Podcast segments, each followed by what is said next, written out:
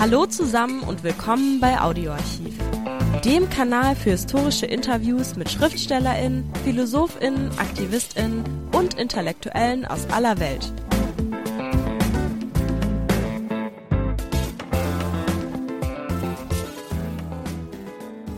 Hallo, wir wollen euch heute Professor Bert Fragner präsentieren. Er war Iranistikprofessor, das heißt, er kannte sich sehr gut in Mittelasien, aber vor allem in Iran aus. Dort, in Teheran, studierte er ab Mitte der 60er Jahre Persisch. Später leitete er vor Ort sogar eine Berufsschule. Dieses Abenteuer machte ihn zu einem Pionier, denn die damalige Orientwissenschaft war geprägt von WissenschaftlerInnen, die ihren Beruf weitgehend durch das Studium von Texten bestritten. Was vor Ort geschah, welche Menschen dort wie lebten, interessierte sie kaum. Für viele von ihnen hatten die realen Menschen, egal ob Iraner oder Araber, keine Kultur und damit keinen Wert. Heute ist ein solches Weltverständnis unvorstellbar, gerade in Bezug auf den Iran. Kein Wunder also, dass Bert Fragner das ändern wollte. Als er Anfang der 70er Jahre zurückkam, begann er anderen interessierten Studentinnen sein Wissen weiterzugeben. Fast 50 Jahre lang lehrte Bert Fragner als Professor für Iranistik in Berlin, Bamberg und an der Österreichischen Akademie der Wissenschaften in Wien. Eine Mammutaufgabe. Denn trotz allen Engagements wissen die meisten Menschen bis heute immer noch fast gar nichts über den Iran. Einem Land mit jahrtausendealter Tradition und Geschichte, mit einer Sprache und Kultur, die die gesamte Region bis weit nach Indien geprägt hat. Wir werden die nächsten Wochen immer mal wieder einen Beitrag zu Iran senden, zur Menschenrechtssituation, zur Situation der Frauen, genauso wie zur Komplexität der schiitischen Religion. Beginnen wollen wir aber mit einem Gespräch mit dem 2021 verstorbenen Bert Fragner. Er war wohl der beste deutschsprachige Kenner iranischer Geschichte und seiner Sprache des Persischen. Und er blieb, trotz aller politischer Verwerfungen, zeitlebens ein Bewunderer und intimer Freund der iranischen Kultur und Gesellschaft. Bester Beleg dafür war seine Liebe zu persischem Essen. Sie führte ihn sogar dazu, ein heute vergriffenes Kochbuch mit iranischen Rezepten zu verfassen. Lasst euch ein und genießt das Gespräch. Es wurde 2012 aufgezeichnet. Iran, viel Völkerstaat in Zentralasien, hat ca. 75 Millionen Einwohner und grenzt irgendwann, sollte die Türkei dann doch endlich einmal Vollmitglied der EU werden, an die Ostgrenze der Europäischen Union. Seit der Antike ist die Gebirgsregion Iran Scharnier zwischen West und Ost eine ehemalige Weltmacht, später eine Regionalmacht Mittelasiens bis in die Gegenwart. Heute ist Iran politisch aufgrund dieser geografischen Lage zwischen Persischem Golf und Kaspischem Meer, aber besonders wegen der reichen Erdölvorkommen von internationalem Interesse. Auch Kultur und Kunst Irans haben eine lange Tradition, auf die sich schon Goethe mit seinem berühmten ostwestlichen Divan vor 200 Jahren berief. Dennoch wissen wir, insbesondere seit der Islamischen Revolution und der darauffolgenden Isolierung des Landes, relativ wenig über die aktuellen gesellschaftlichen und politischen Zusammenhänge. Noch weniger wissen wir jedoch über die moderne Geschichte des Landes. Professor Fragner, Iranist und intimer Kenner des Iran, ist mein Gesprächspartner heute und wir wollen gemeinsam zunächst in einem quasi Schnelldurchgang einige Wendepunkte der Geschichte Irans im 20. Jahrhundert beleuchten. Zunächst jedoch, Professor Fragner, eine klärende Frage. Heißt es denn nun Iran oder Persien? Iran oder Persien, nennen Sie es, wie Sie es wollen. Beides ist richtig. Die originalpersische Bezeichnung des Landes ist seit alters her Iran. Und Persien reflektiert eher eine alte, eine antike griechische Benennung einer zentralen Provinz, oder nicht mal einer zentralen, nur südiranischen Provinz, nämlich die Provinz Fars, auch bildungsbürgerlich noch im Ohr als die Persis bei Herodot etc. Ja. Das war wohl auch der Grund, warum 1934 der damalige Schah nun, um dem Land entsprechendes Gewicht zu vermitteln international in einer weltweit ausgesandten diplomatischen Note darum gebeten hat, das Land nur mehr Iran zu nennen und nicht mehr Persisch. Beginnen wir einfach mal mit dem Rückblick und äh, beginnen wir 1906, ein Wendepunkt iranischer Geschichte, erstmalig in einem Land mit mehrheitlich muslimischer Bevölkerung kommt es zu einer bürgerlichen Revolution, einer Verfassungsrevolution. Was sind die Ursachen dafür? Wer trägt diese Revolution und was äh, hatte das für Konsequenzen für das Land? Wir tun gut daran, den Begriff der Modernisierung eines Landes wie Iran mit, also ich will es nicht funktional auf äh, Einflüsse aus dem Westen reduzieren, aber wir müssen es mit Einflüssen, mit westlichen Einflüssen, mit der Wahrnehmung westlicher Verhältnisse und so weiter, müssen wir das schon in Verbindung bringen. So dürfen wir nicht vergessen, dass von der ersten Hälfte des 19. Jahrhunderts an Iran auf erhebliche Art und Weise iranische Menschen auf vielen Ebenen ganz erheblich von europäischen Lebensformen Kenntnis bekommen haben. Und zwar gar nicht, wie wir geneigt sind, es zu sehen, das, was durchs Osmanische Reich durchsickert und dann an dessen Ende rauskommt, dass das also sozusagen der Modernisierungsansatz sei, sondern Russland. Wir vergessen oft, dass Iran, also spätestens seit 1830, in einem engen kommerziellen, wirtschaftlichen, auch nachbarlichen Austausch mit Russland gewesen ist. Mehr als 100.000 Gastarbeiter haben, würden wir heute sagen, haben auf den Erdölfeldern von Baku gearbeitet und die waren 1905, also in Russland die erste Revolution gewesen, da waren die dort. Und da mag man sich dann schon hinterm Ohr kratzen, wenn man auf einmal sieht, dass 1905, 1906 ne, die Verfassungsrevolution in Iran stattfindet. Also da ist vieles durchgegangen. Der Kaukasus äh, ist da nicht äh, so gering zu schätzen. Ein anderes Moment ist die Berührung der Iraner mit England. England war ein Nachbarland Irans. Ja, das Empire grenzte in der Form von Britisch-Indien bzw. den indischen Kolonien Großbritanniens unmittelbar an Iran. Also Iran war damals anders eingebettet als heutzutage. Das heißt, man war in Iran eigentlich über den Zustand der Welt auf sehr intensive Art und Weise informiert und Iran war ein großes Land, das Kenntnis hatte von dem, was in der Welt los ist und dadurch auch zunehmend kritische Kenntnis hatte über die Zustände, die gesellschaftlichen Zustände im eigenen Land. Das Entstehen einer kritischen Bewegung, die letzten Endes in die Verfassungsrevolution gegipfelt hat, die dem Land also tatsächlich eine Verfassung nach belgischem Muster, es sollte eigentlich der Code Zivil sein, der eingeführt werden sollte. Man hat dann überlegt, wie bringt man das so hin, dass man französische Verfassung nicht imperial, aber doch royal, königlich hat. Und da hat man dann auf das Muster Belgien zurückgegriffen. Das war eine Sache, die aus vielen Teilen der Bevölkerung unterstützt worden ist. Beispielsweise von städtischen Menschen, von zum Teil bäuerlich Lebenden, ja, von Stämmen und nicht zu vergessen von einem Teil der an gesellschaftspolitischen Leben sehr interessierten schiitischen Klerus, die durchaus da schon Momente des Ansatzes des Katholiken würden vielleicht sagen, des Aggiornamento ihrer damaligen theologischen Vorstellungen an neue Gegebenheiten gesehen haben. Iran ist nie kolonisiert worden. Nein. Ist das ein Grund für diese Entwicklung einer republikanischen Bewegung auch dort? Das muss auf jeden Fall gesehen sein. Also eine konstitutionelle Bewegung, in der die Vorstellung, wir brauchen eine Konstitution, wir sollen ein Parlament haben und so, ja, wir sollen dem herrscherlichen Absolutismus nicht in seiner Praxis, sondern vor allem auch unter theoretischen Gesichtspunkten eine Blockade setzen. Das ist eine Sache gewesen, die ist auf diese Art und Weise sicherlich zum Tragen gekommen.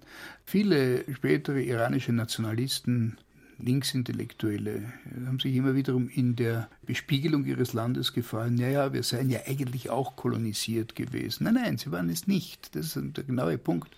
Das war kein kolonialisiertes Land. Dieses Land ist nie kolonialisiert gewesen, sondern dort sind alle Reaktionen auf das, was von außen gekommen ist, unmittelbar mit eigenen Stellungnahmen konfrontiert wurden. Nun gibt es noch eine zweite Erfahrung, die in diese Bewegung mit hereinfließt. Das ist, dass Iran kulturell gesehen eigentlich eine Art von Vormachtstellung auch hatte und weitreichenden Einfluss in der Region.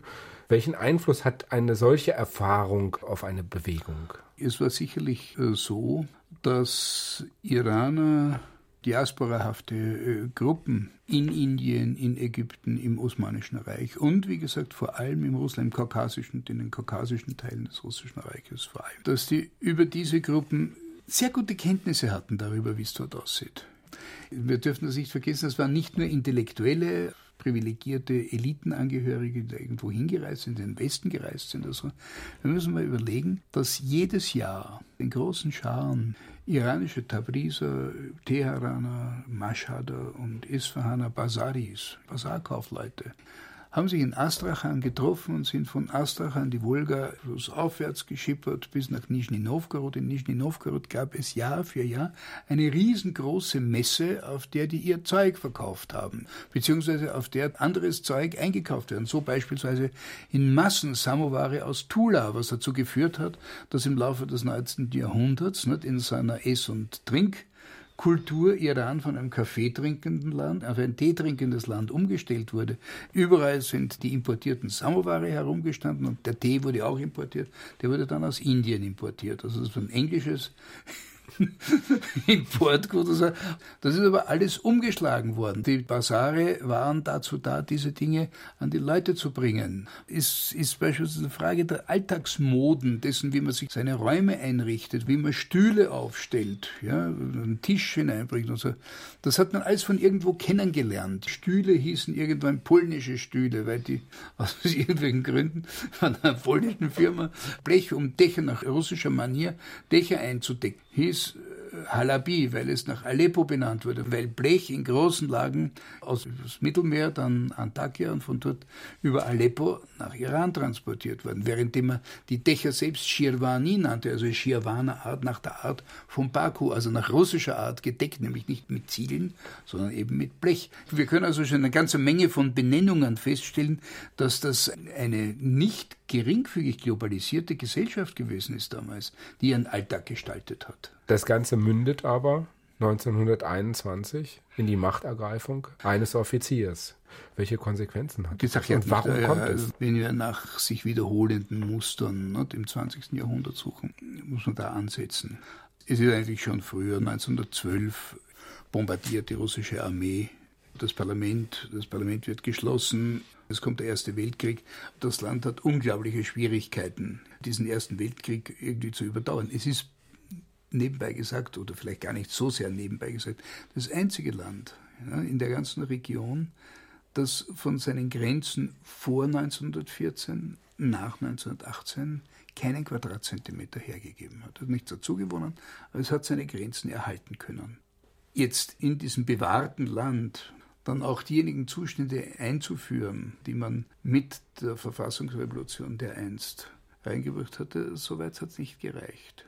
Und wahrscheinlich ist auch tatsächlich der neue Schah, Reza Pahlavi, wie er sich dann später genannt hat, muss auch gesehen werden als ein pragmatischer Repräsentant eines Ausläufers dieser Innovationsbewegung, der nun das zivile und demokratische Moment, das hier drinnen war, nicht weiter verfolgt hat, sondern, wie soll man sagen, das forcierte die zivilisatorische Modernisierung vorangetrieben hat. Im Einklang mit einem Zeitgeist, der nach dem Ersten Weltkrieg ganz Europa und darüber hinaus eigentlich weltweit vertreten war. Es war die Zeit der autoritären Regierungen, in denen der Sozialdemokrat Pilsudski in Polen quasi diktatorisch regiert hatte, in denen in Ungarn und in Rumänien präfaschistische Strukturen, in Italien faschistische und in Spanien nach der Niederschlagung der Republik ebenfalls faschistische Verhältnisse aufgekommen sind. Es ist die Zeit der Caudillos und Führers und so.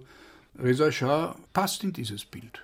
Für Reza Shah ist klar gewesen, wenn ich hier die Macht ergreife, dann, das ist gewissermaßen eine Aporie, dann habe ich die Macht und äh, dann werde ich diese Macht einsetzen zu dem, was ich programmatisch als die Modernisierung dieses Landes verstehe. Aber es hat nichts also, mit einer Referenz zu tun gehabt in alte, ältere iranische Nein, Dynastievorstellungen. Überhaupt nicht auch das ist ein westliches Moment, das importiert worden ist, nicht von Reza Shah selbst, sondern durchaus auch von Leuten, die der Verfassungsbewegung angehört haben. Ja.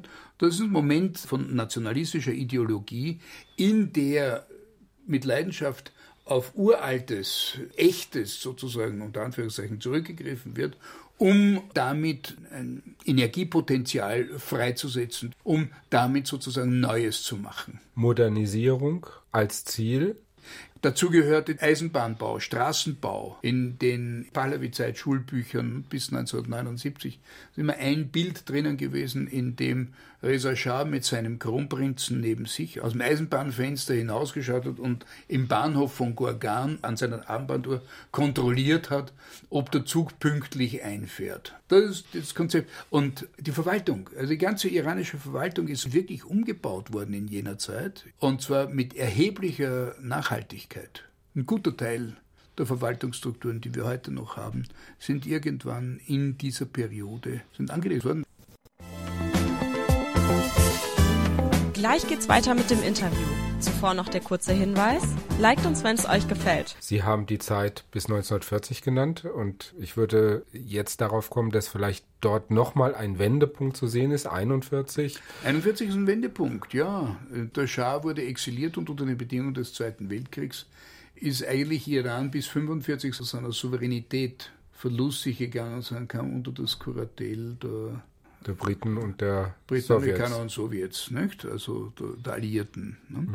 Interessanterweise ist es die Zeit gewesen, in der möglicherweise, das sind vier Jahre, in denen ungeachtet der Abwesenheit von Souveränität, von staatsrechtlicher Souveränität, viele Menschen sozusagen die Möglichkeit nutzten, so viel Demokratie zu spielen, wenn ich das so sage, also zu betreiben, wie es bis dahin unbekannt gewesen ist. Parteien sind gegründet worden, Zeitungen sind erschienen, also eine ganze Menge von Dingen, die äh, hier wiederum unter Bedingungen der Abhängigkeit, unter Bedingungen, in dem Fall was Besatzung, die auf einmal hier erstaunliche Möglichkeiten bot, dieses demokratische Potenzial zur Sprache zu bringen, herauszubringen. Und das hat ja nun, also kommen wir auf die nächste Markierung, hat ja nun mittelfristig den Effekt gehabt, dass dieses Land sich dann mit einer selbstgewählten Regierung an der Spitze in Übereinstimmung. Sicherlich mit einer großen Mehrheit der politischen Meinung in der Bevölkerung. 1951 unter dem heute noch bekannten Ministerpräsidenten Mossadegh. Ein ganz wichtiges Symbol und gleichzeitig auch eine ganz wichtige wirtschaftliche Ressource Nämlich die Nationalisierung. Nämlich es geht um die Nationalisierung des Erdöls. Also ja. die sogenannte Anglo-Iranian Oil Company, die AIOC, die bis dahin die Ölressourcen des Landes zu mehr als 90 Prozent für sich nutzen konnte, ist seitens der Iraner, ja, sie ist nicht aufgelöst worden, sie ist rausgeworfen worden und lebt unter veränderten Namen bis heute weiter und heißt jetzt British Petrol. Da kommt was Interessantes und das halte ich jetzt wirklich für ein entscheidendes Moment. In dieser Situation, in der das passiert, werden amerikanischerseits und nicht mehr unter den Bedingungen des Great Game des 19. Jahrhunderts, sondern des Cold War der Mitte des 20. Jahrhunderts Fragen der Über- und Unterordnung, der Priorität und der Nachrangigkeit von Problemen und so weiter gestellt. Und es ist die Frage, ist es in unserem Interesse, im westlichen Interesse oder dient so ein Akt der Selbstbefreiung der Unkontrollierten, wie die Iraner gesetzt haben? Ist es im Interesse der Sowjetunion? Die Antwort auf diese Frage ist gesetzt worden. Man sah darin also ein die Sowjetunion förderndes, den Westen schwächendes Moment und letzten Endes durch erstmaligen Einsatz einer Geheimdienstorganisation, die bis dahin eigentlich eher im amerikanischen Innendienst tätig gewesen ist, das CIA im Ausland, ist es erfolgreich gelungen, den schon vertriebenen Schah, den Sohn, zu, den Sohn des alten Reza Schah, den damals schon vertriebenen 1953 mit Gewalt wieder zurückzubringen und die Nationalisierung des Erdöls nicht rückgängig zu machen, sondern so zu begradigen, dass als Nebeneffekt bei der ganzen Geschichte die eindeutige Dominanz der USA über dieses Land im Ergebnis stand.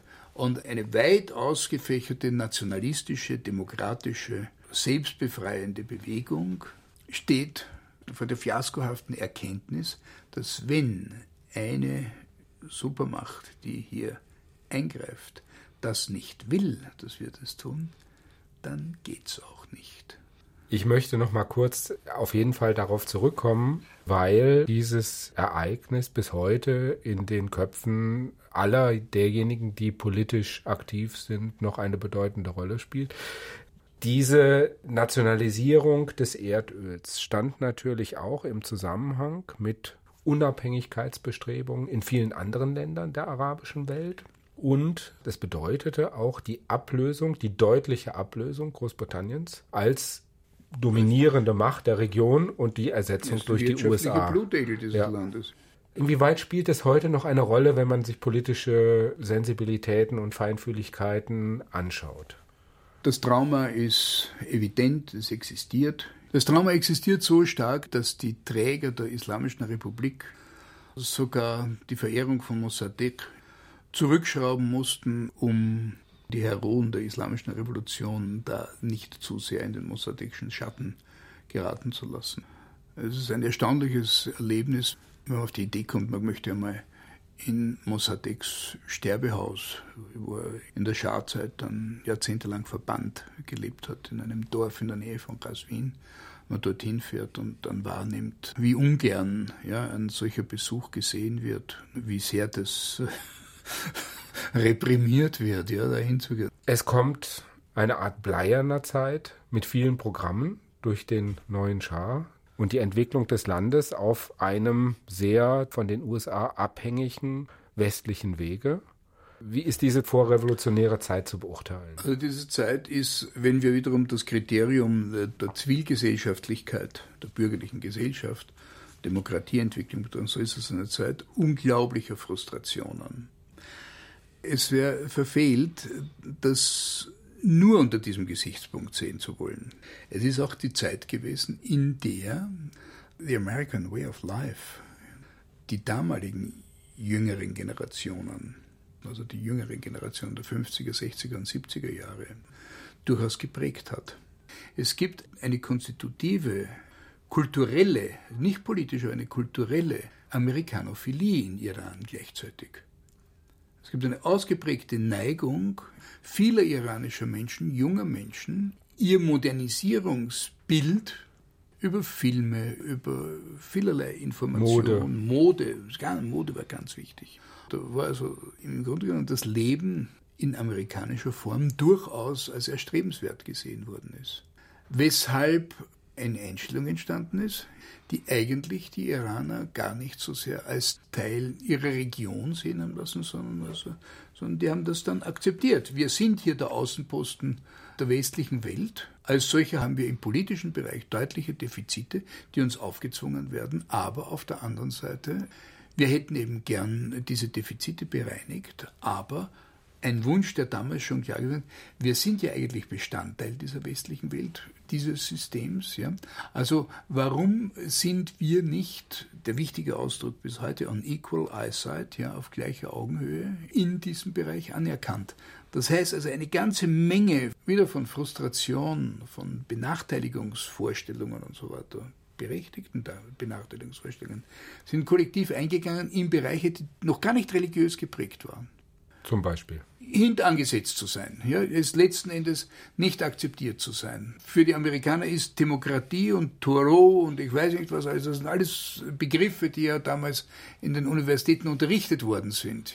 Für die ist es gut, wir haben einen Schah. Und dadurch ist eine sehr starke linke Opposition aufgekommen. Ne? Also die amerikanische Dominanz ist als beschämend und als beleidigend empfunden worden, die politische Dominanz. Aber die wurde nicht von vornherein sozusagen als kulturindividuelles Distanzmoment gesehen, sondern gesagt, wir sind moderne Menschen und wir werden behandelt, als wären wir ein Hühnerhof.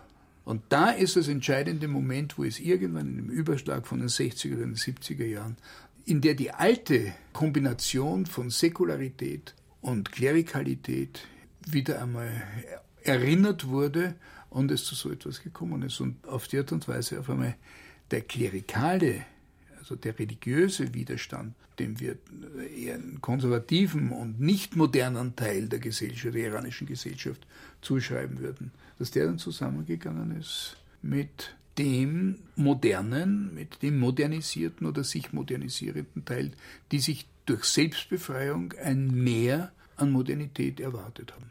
Womit wir beim letzten großen Wendepunkt in der iranischen Geschichte angelangt sind. 1979 kehrt Ayatollah Khomeini am 1. Februar aus Paris, wohlgemerkt gerade aus Paris, wieder zurück in den Iran, wird begeistert empfangen.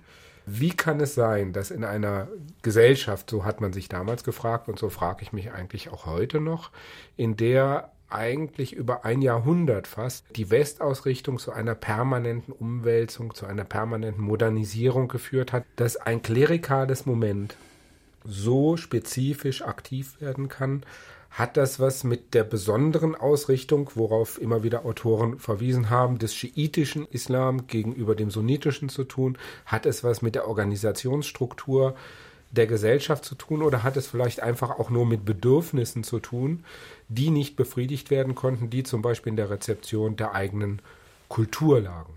Jetzt muss man mal vor den Übertreibungen, Sie haben es schon fast angedeutet, ne, sagen, Übertreibungen warnen. Also der schiitische Islam. Es gibt eine Reihe von Momenten in der schiitischen Theologie, die von revolutionären Denkern der 60er und frühen 70er Jahren als Träger eines revolutionären Potenzials gesehen worden ist. Und da sie sich mit dem schiitischen Islam in Iran beschäftigt haben und nicht mit irgendetwas anderem, haben sie dieses Potenzial dort gefunden. Jetzt vielleicht woanders auch finden können. Das ist etwa die gleiche Zeit, in der beispielsweise in Südamerika im Rahmen der katholischen Theologie, die Theologie der Befreiung, entwickelt worden ist. Also sagen wir mal so, es hat durchaus um 1979 unter den frustrierten Modernisten, unter den Nationalisten, unter den säkularen Modernisten, Linken, nicht wenig Leute gegeben, haben sehr viele Leute gegeben, die bereit waren, hier in den religiösen Ansprüchen dieses Veränderungspotenzial, dieses revolutionäre Potenzial zu sehen. Immerhin haben sie auch zugestanden, dass also die klerikalen Kräfte, die Revolutionären, also haben wir eine Sprache gefunden haben, mit der sie, ich setze unter Anführungszeichen unter Verbale, das Volk eher anzusprechen in der Lage waren, als das Parteikinesisch von irgendwelchen Tudeh-Partei oder sonstigen linken Gruppen, die in jener Zeit aufgekommen sind oder die sich irgendwie im Gestus von äh, Nachfahren des sartorschen Existenzialismus artikuliert haben etc. Das hat man denen zugestanden und man hat es von ihnen erwartet. Und diese Potenziale waren auch drin. Und dazu muss man sagen, dass die organisatorische Einwurzelung des Klerus in der Gesellschaft eine sehr intensive ist. Ja? Anders ausgedrückt, um 1979 konnte Khomeini auf ein sehr leninistisches Organisationsmodell zurückgreifen, mit dem Revolution zu machen war, mit dem es schnell Botschaften weitergegeben werden konnten. Es war, manche haben gesagt, im medialen Bereich die Revolution sei die Revolution der damaligen Tonbandkassetten gewesen. Also in organisatorischer Hinsicht waren die fit. Ganz abgesehen davon, ohne dass ich jetzt auf die spätere Entwicklung in der Islamischen Republik zurückgreifen werde, dass auf der anderen Seite die Faszination von der Modernisierung ist umgekehrt langfristig besehen, also über die letzten 30 Jahre besehen, an dem Klerus nicht vorbeigegangen. In der Zwischenzeit haben wir also gerade im theologischen Bereich junge, also die, die jüngsten Generationen, die jüngsten Kohorten heißt es jetzt, glaube ich, neuerdings, ne? da der Gesellschaften, ne? die von der Philosophie, Hermeneutik und so weiter, von hermeneutischen Ansätzen Gadamas begeistert sind, die Nietzsche studieren, die sich also mit Lust ja, dem gesamten Angebot der Postmoderne von Foucault bis wenigstens zum Ende der 90er Jahre ausgeliefert haben und hingegeben haben, sodass also irgendwann einmal ein tatsächlich, also wirklich durch und durch säkularer Soziologe der einmal in Qom zwangsverpflichtet wurde, mir erzählt hat, dass er seinen Studenten, den Mullah-Studenten dort einmal gesagt hat, sag mal, wenn ihr jetzt alle nur mehr Computer macht und alle Foucault und Gadamer lest und mit Nietzsche herumtut, wer liest denn da jetzt eigentlich noch die kanonischen Texte? Wer liest denn eigentlich die Quellen der Theologie? Lernt ihr überhaupt noch Arabisch ausreichend, dass ihr das könnt, etc. Also der Modernitätsanspruch ist aus der persischen Gesellschaft allalong nicht verdrängt gewesen und der ist eigentlich tief in die seinerzeitige revolutionäre Elite, klerikale Elite, das nunmehrige klerikale Establishment tief hineingesunken, so tief, dass auch sie im Grunde genommen nach wie vor den einen großen Wunsch haben, von den Amerikanern als gleichberechtigte Partner angesehen und angesprochen zu werden mit der entsprechenden Würde. Ja?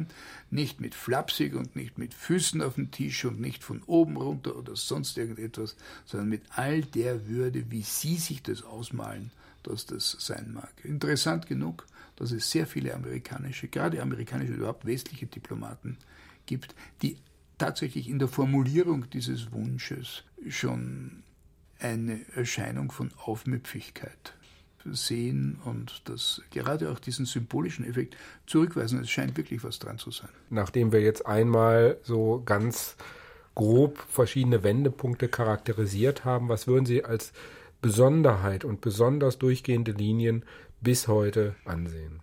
Die besondere Linie ist, dass die Vorstellungen, die man von den Sehnsüchten nach einer aufgeklärten, ich sage auch durchaus säkularen, zivilen Welt sich am Anfang dieses Jahrhunderts gemacht hat. Diese Vorstellungen haben sich in Iran kontinuierlich verfestigt.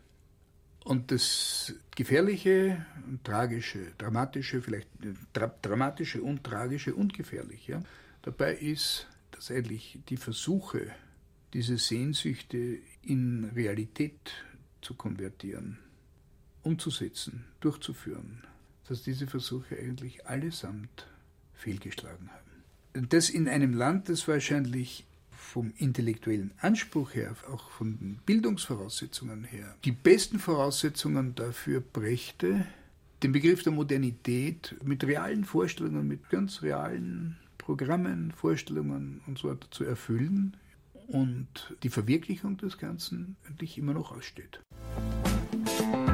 Danke, dass ihr bei Audioarchiv dabei wart. Folgt uns, dann verpasst ihr keine Folge. Und vergesst nicht den Like-Button. Bis nächste Woche, euer Audioarchiv-Team.